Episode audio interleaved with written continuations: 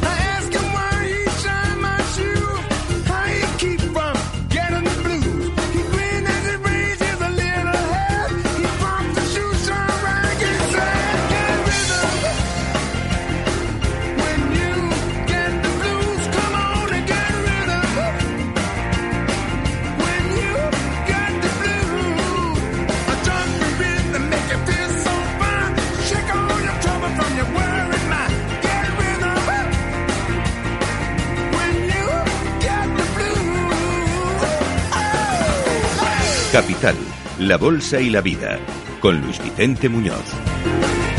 Es momento de recibir en Capital Radio, como cada viernes en este consultorio de bolsas, Alberto Iturralde, que es analista independiente y responsable de díasdebolsa.com. ¿Cómo estás, querido Alberto? Buenos días. Muy buenos días, muy bien, todo bien.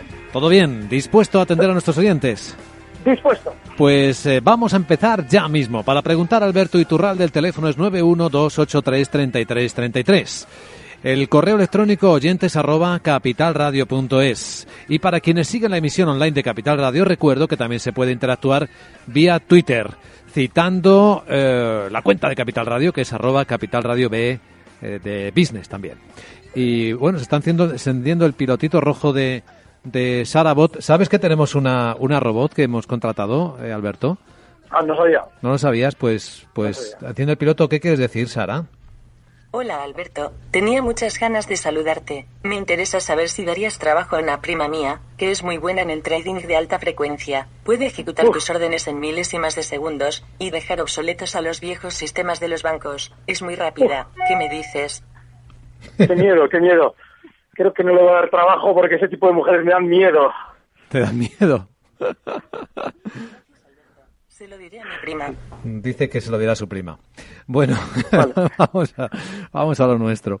Eh, pero que sepas que esto está aquí, ¿eh? que no hay escapatoria. de hecho, además, eh, viene fenomenal para explicar que hoy en día uno de los eh, sistemas por los que, o métodos por los que más volumen se mueve en el mercado es precisamente eh, por ese trading de alta frecuencia que no es otra cosa que el intento de arbitrar con los precios estando lo más cerca posible, no ya físicamente que también, sino electrónicamente del mercado y pues, de alguna forma intentar tomar ventaja de que tus órdenes reaccionen antes que las de los demás al precio. Así es que, bueno, está fenomenal para explicarlo a la prima de Sara no la vamos a contratar porque eso es algo terriblemente ventajoso, no hay que jugar con ventajas, es más divertido jugar siempre en cierta desventaja, pero sí que es muy importante tener en cuenta que existe porque mueve mucho mercado. Vamos a ver, pregunta Antonio Mejías. Desearía saber qué opinas si sigue la incertidumbre política en España tras las elecciones y la bolsa puede bajar. También qué pasaría a la bolsa americana y española si hay incertidumbre política en Estados Unidos tras las elecciones en noviembre próximo. Y luego pide soportes y resistencias de logista que las tiene a 19,78. Vale, eh, si hay incertidumbre en la bolsa, cuando se despeje la incertidumbre, la bolsa bajará. En Estados Unidos, cuando se despeje la, la incertidumbre, es decir, cuando todo nos incita a comprar, la bolsa bajará. eh, la incertidumbre en política no afecta en absoluto a la bolsa. Lo que sí afecta son las decisiones importantes de tono político, es decir, las elecciones. Una vez que se han producido las elecciones, gane quien gane, la bolsa siempre cae. El caso de Logista, bueno, pues fenomenal. Ya está justificando por qué hemos apostado tanto por ella durante estos meses, porque mientras todo cae, esta sube. Bueno, pues hay que en cierto modo interpretar el guion que hemos expuesto siempre. Y es que es un valor para tener en el relativo largo plazo, con poca parte de nuestra cartera para que no nos desespere si tarda en subir, pero entendiendo que Logista siempre fue, desde hace pues 10, 15 años, siempre fue un valor contra mercado. Dejó de cotizar durante una larga temporada y en los últimos 3, 4 años que ha vuelto al mercado sigue funcionando igual que entonces.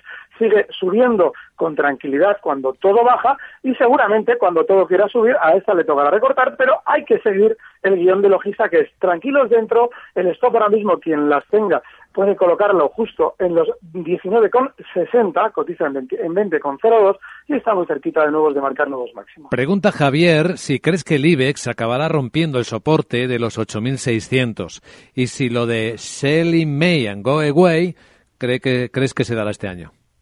Sí, creo que se dará. Bueno, el, el soporte de los 8.600 tiene un tiene, yo esos días he comentado, ¿no? Que esa zona 8600 era clave y voy a explicar por qué. Hace cosa de dos lunes, el día 18 de abril, eh, si recordarán, eh, se producía aquella noticia teóricamente negativa de que la OPEP no había llegado a ningún acuerdo. Eso, en teoría, también nos hacía pensar que igual el precio del petróleo se desplomaba y ahora, paradójicamente, nos hemos creído que un precio del petróleo barato perjudica a la economía, lo cual es absurdo, pero nosotros nos lo creemos porque nos lo cuentan. Claro, ¿qué es lo que pasaba? Que en esa apertura todo el mundo vendía en pánico y, lógicamente, lo que hacía todo, incluido el petróleo, era reaccionar al alza. Todas las bolsas mundiales, en el momento en que los pequeños inversores del mundo vendieron, reaccionaron al alza para dejarles fuera. Ahora sí tenemos en cuenta que la mayoría de los índices han llegado a ese punto de partida, es decir, nuestro índice ha llegado a los 8.675 que marcaba justo en esa apertura de mínimos, pues lo normal es que sirva de soporte porque a partir de ahí ya todos los inversores, ninguno de los inversores está recuperando dinero y a partir de ahí sí que empiezan a dejar de ganar los fuertes que nos compraron los títulos en esa zona a nosotros. Con lo cual, no es eh, probable que el IBEX rompa a la baja esos 8.600 con alegría. Lo normal es que ahora veamos durante la sesión de hoy probablemente un rebote en todos los índices porque todos se han colocado ya en esa zona. Pregunta ahora en Madrid. José, ¿qué tal? Buenos días. Hola, buenos días. Eh, le quería preguntar al señor Iturralbe, yo es que vengo corto desde hace varios días y en la zona esta de 9.810 parece que está entrando dinero y he cortado mi posición corta, ahora estoy fuera. ¿Qué posición es buena para coger un largo, un poquito largo? Esa era mi pregunta. Gracias, José. Bueno, el, largo eh, estable, es decir, una posición alcista que podamos estar varios días, bajo mi punto de vista ahora mismo no es lo deseable, es decir, no es el planteamiento a priori que nos debamos plantear. Eh, ¿Dónde compro? Yo, por ejemplo, ahora mismo, seguramente incluso, incluso igual, mientras hablo, abro una posición larga en el DAX. Es muy probable que durante esta sesión tienda a rebotar. Pero de ahí a que podamos eh, anticipar que ese movimiento de rebote que yo creo que se puede producir en los índices de Europa pueda suponer un movimiento relativamente estable a varios días vista, a mí me parece demasiado anticipar. Si yo quisiera estar, que es buena posición, en ese lado largo ahora, lo haría tal cual se encuentra el DAX con un objetivo alcista de hasta la zona 9.980. No es mucho, pero hay que recordar que la tendencia de fondo es bajista y que todo lo que estamos viendo durante estas sesiones de subidas y que mm, sale Draghi a decirnos que nos va a salvar y Janet Yellen salvará a los americanos, todo eso es para seguir colocando los grandes títulos antes de continuar cayendo como ya estamos viendo por ejemplo, en la banca. Así es que la posición larga, estable, no es ahora mismo, bajo mi punto de vista, la mejor opción, pero sí en el muy corto plazo. Sandra tiene aquí ya los resultados de SACIR, que se ven estas cuentas, Sandra. Sí, nos acaban de llegar en estos mismos momentos. Eh, pues lo que vemos es que el beneficio neto le ha subido algo más de un 68%, hasta 42 millones de euros, y el EBITDA se estaba esperando descensos y ha subido un 7,4% hasta 80 millones de euros. También ha mejorado la cifra de negocios un 3,5% y si miramos eh, por dentro vemos caídas en el negocio de la construcción en el beneficio de un 8,4%, le baja también eh, la cifra de negocios en concesiones un 0,5% y, sin embargo, le sube la actividad en servicios cerca de un 7% y su actividad industrial por encima del 63%. Opinión sobre SACIR, ya que estamos con ella. Sí, es muy importante siempre disociar la información que recibimos de una compañía de su cotización bursátil. Hay que diferenciar una cosa y otra porque normalmente lo que la compañía en un momento determinado nos está contando no nos sirve para el título, como está sucediendo, por ejemplo, con SACIR.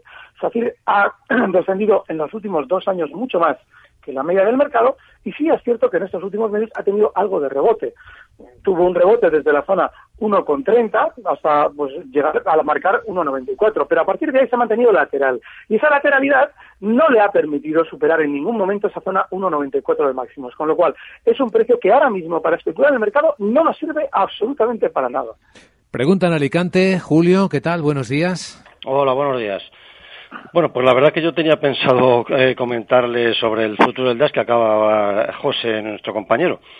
En fin, yo la verdad que sí que estaba esperando, tanto en el futuro del DAS como en el, como en el, en el SP, los dos grandes soportes que yo entiendo que nos están dibujando eh, el patrón, que son los 2040 sobre el SP y precisamente en los niveles que estamos ahora en el DAS en los 9.830-35. Entonces, bueno, pues la verdad que sería un soporte clave de, de, superarlo, pues, pues yo vería un objetivo prácticamente de volver otra vez a los 10.100 y de no superarlos, pues que volviéramos a la línea de los aproximadamente 9.600, 9.500. Eso es lo que estoy esperando, a ver qué pasa hoy, porque yo creo que hoy sí que va a ser un día clave para esos dos niveles, en esos dos índices. No sé, me gustaría un poco si pudiera profundizar, don Alberto, sobre este punto. Gracias. Gracias, Julio. Bueno, realmente sí es cierto que la zona que él marcaba como posible objetivo alcista, 10.060, 10.100, esa zona es de inmensa resistencia. Eh, lo que sucede es que yo ahora lo que manejaría es el sentimiento del inversor. Ahora mismo eh, hemos recortado durante estos días en el DAX ni más ni menos que 700, 800 puntos y es normal que esa sobreventa inmediata pues genere rebotes. Lo normal también es que se tienda esto a romper a la baja. ¿Por qué? Porque no nos están dando noticias negativas. Después de una caída de este calibre deberíamos haber escuchado algo eh, sustancialmente negativo en el DAX o en la economía europea y no hemos escuchado nada. Los bancos descienden con mucha velocidad y nadie nos dice que los bancos están mal. Así es que lo normal es que nos quede caída. Por esa razón, yo antes comentaba que los rebotes que creo que se van a producir en el corto plazo, para mí no van a tener mucha mucha sustancia, precisamente porque necesitábamos, antes de un rebote con, importancia, haber eh, claudicado de algún modo. Y como eso no ha sucedido, la zona 9.950 seguramente sea el primer objetivo alcista también en el futuro de la. Hoy con Alberto Iturralde en Capital Radio. Respiro y seguimos en el consultorio. Capital, la bolsa y la vida.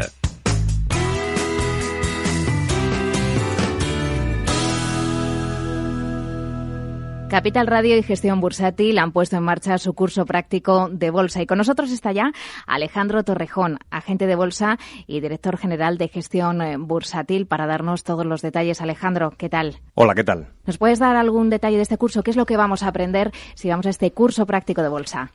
Pues en el curso práctico de bolsa eh, está dirigido, bueno, básicamente lo que vamos a aprender es a poder entender eh, la gestión de patrimonios desde una perspectiva básica, es decir, lo que el inversor eh, habitual pues no suele hacer, es decir, tener claro los puntos por los que se debe pasar antes de hacer una inversión. Lógicamente, el mercado, pues no sabemos lo que puede hacer mañana, pero sí hay unas herramientas imprescindibles con las que podemos contar pues para eh, limitar el riesgo del mercado y poder controlar nuestra inversión eh, sin problema. Alejandro, información práctica. ¿Cuáles son las fechas de este curso?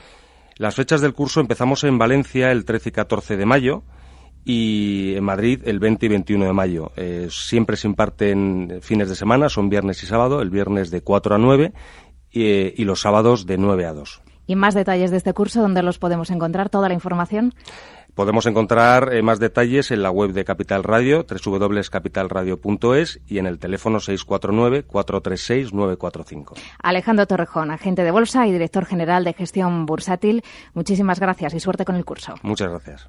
Con los tipos de interés en mínimos históricos, los depósitos bancarios son como tarros de monedas ya no aportan la rentabilidad deseada. Es el momento de gestionar tus ahorros de forma diferente. Renta 4 Banco te ofrece R4 Activa, un servicio de gestión activa de carteras de fondos de inversión que se ajusta al perfil de cada inversor. Con total transparencia y riesgo controlado, tus ahorros en manos de expertos gestores. Infórmate en r4.com o en el 902 15 30 20 y obtén mayor rentabilidad para tu dinero. Renta 4 Banco, tu banco especialista en inversión. Deckman Capital es una boutique de banca de inversión independiente, especializada en el middle market con presencia en España, Estados Unidos, México y Colombia.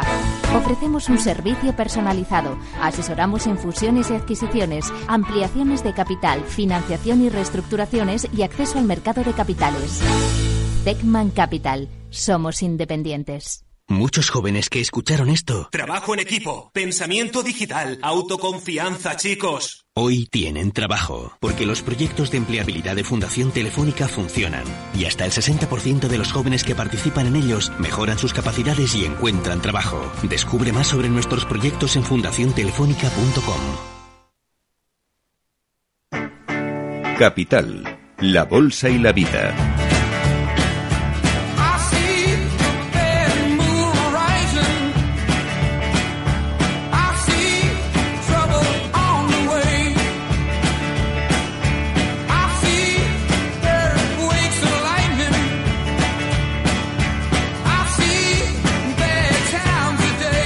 Hoy Alberto Iturralde en Capital Radio. Alex pregunta por correo cómo ves Gamesa para entrar. Gamesa que por cierto es hoy una de las protagonistas, ¿verdad Sandra? Está subiendo contracorriente por Sí, sus es- cuentas. esta mañana era la única dentro del IBEX 35 que subía. Vamos a ver cómo está. Ahora ya 1,6, sí. algunas más están subiendo ya, pero bueno, es la que mejor, un 1,6%. Ayer presentó resultados al cierre, beneficio neto que le sube un 15%, pero es que sus ingresos se disparan un 30% hasta marzo y superan los mil millones de euros. Dice la empresa que sobre todo ha crecido la actividad de fabricación, la venta de aerogeneradores. De hecho, la división de turbinas eólicas ha subido un 34%. Dice además que la entrada de pedidos se ha incrementado un 26% en el primer trimestre y la propia empresa señala que alcanza los niveles de actividad, de ventas y de rentabilidad más altos de su historia. ¿Cómo ves Gamesa, Alberto?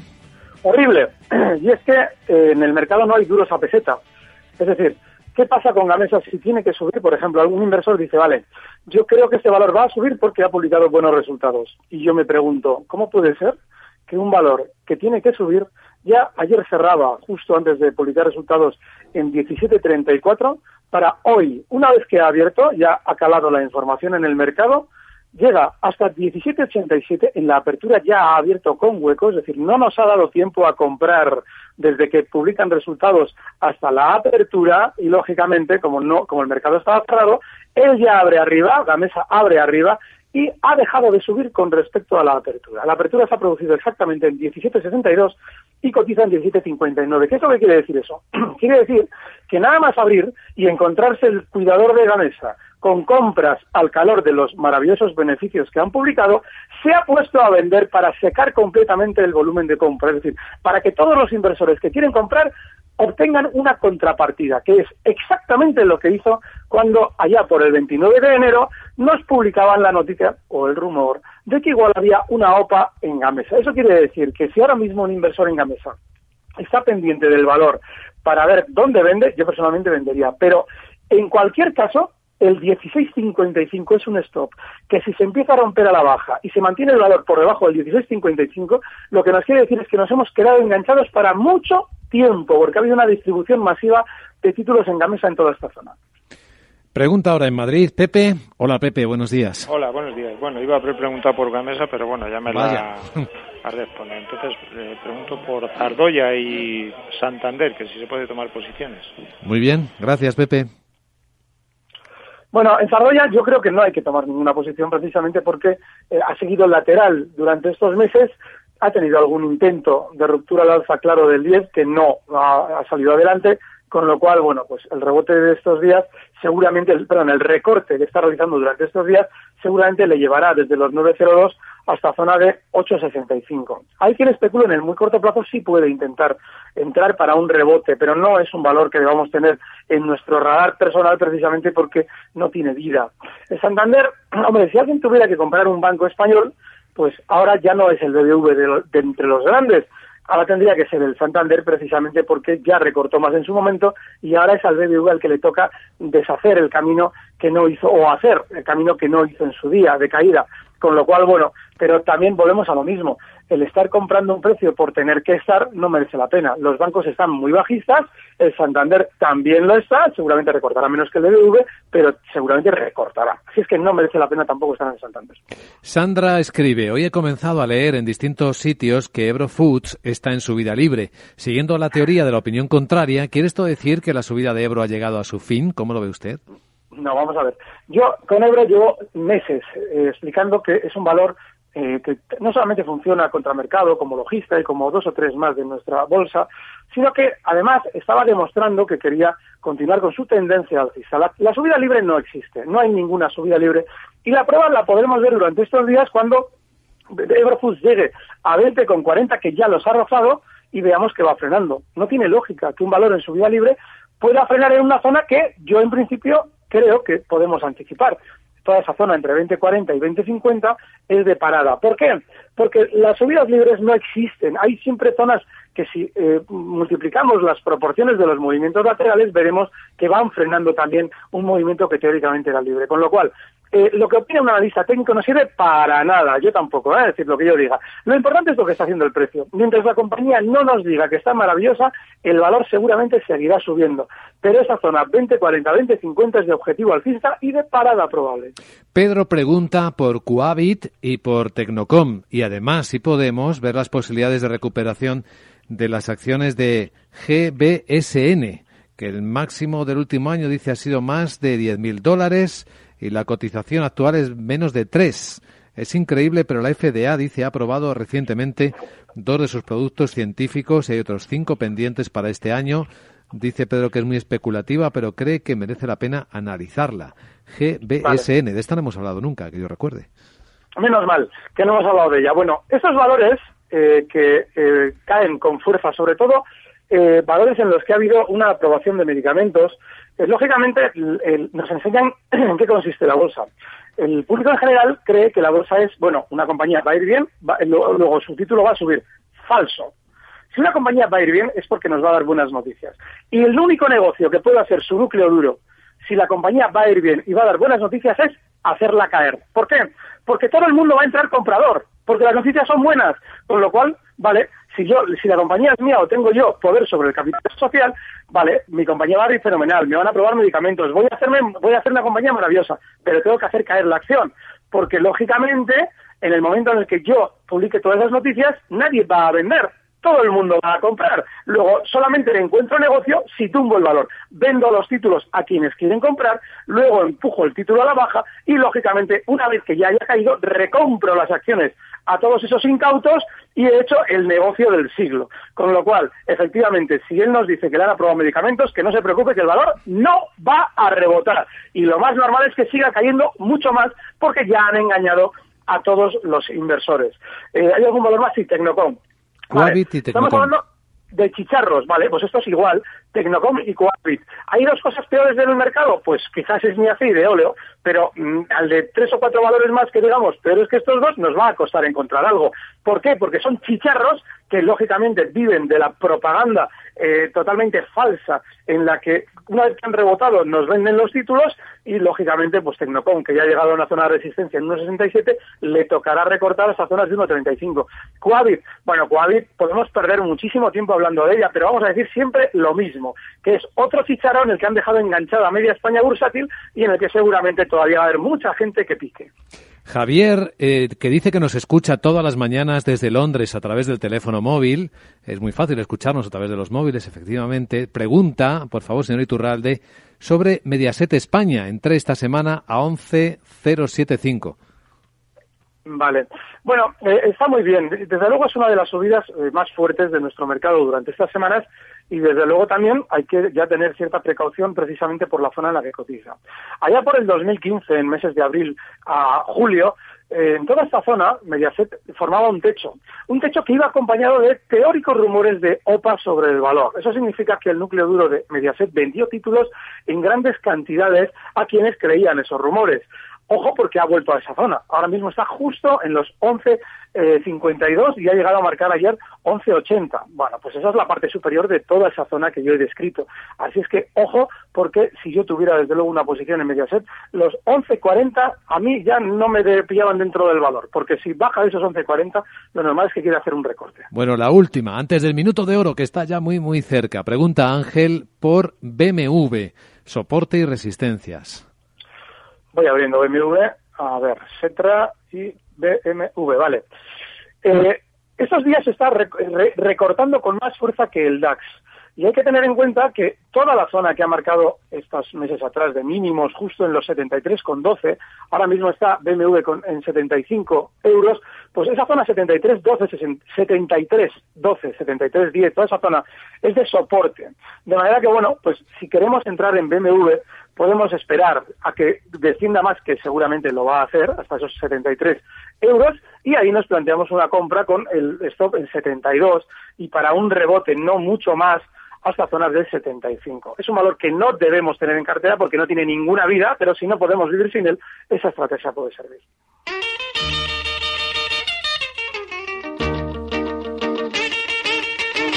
Estamos en el minuto de oro, el momento más esperado del consultorio con Alberto Iturralde. Veamos, Alberto, qué has elegido para este momento. Vale, pues he elegido un valor muy pequeñito, así es que ojo con entrar todos a la vez. Eh, los oyentes que se vayan poniendo en orden para entrar es Azcoyen, y es un precio que cotiza ahora mismo en 4,55. Lo más normal es que durante estas sesiones tienda a subir hasta 4,80. Y si vamos a entrar, como es muy chiquitín, y aquí sí que corremos cierto peligro si no somos disciplinados con el stop, tiene que estar en 4,40. Y ojo, ir llamándose entre ellos para ir entrando uno a uno, no todos a la vez. Alberto Iturralde, analista independiente, responsable de díasdebolsa.com. Mil gracias y hasta el lunes por la tarde en Mercado Abierto con Laura Blanco. Un feliz fin de semana, Alberto. Un fuerte abrazo. Recibe al momento las operaciones de Alberto Iturralde vía SMS en tu móvil. Operativa DAX.com. Every day, we rise, challenging ourselves to work for what we believe in. At U.S. Border Patrol, protecting our borders is more than a job, it's a calling. agents answer the call, working together to keep our country and communities safe. If you are ready for a new mission, join U.S. Border Patrol and go beyond. Learn more at cbp.gov/careers.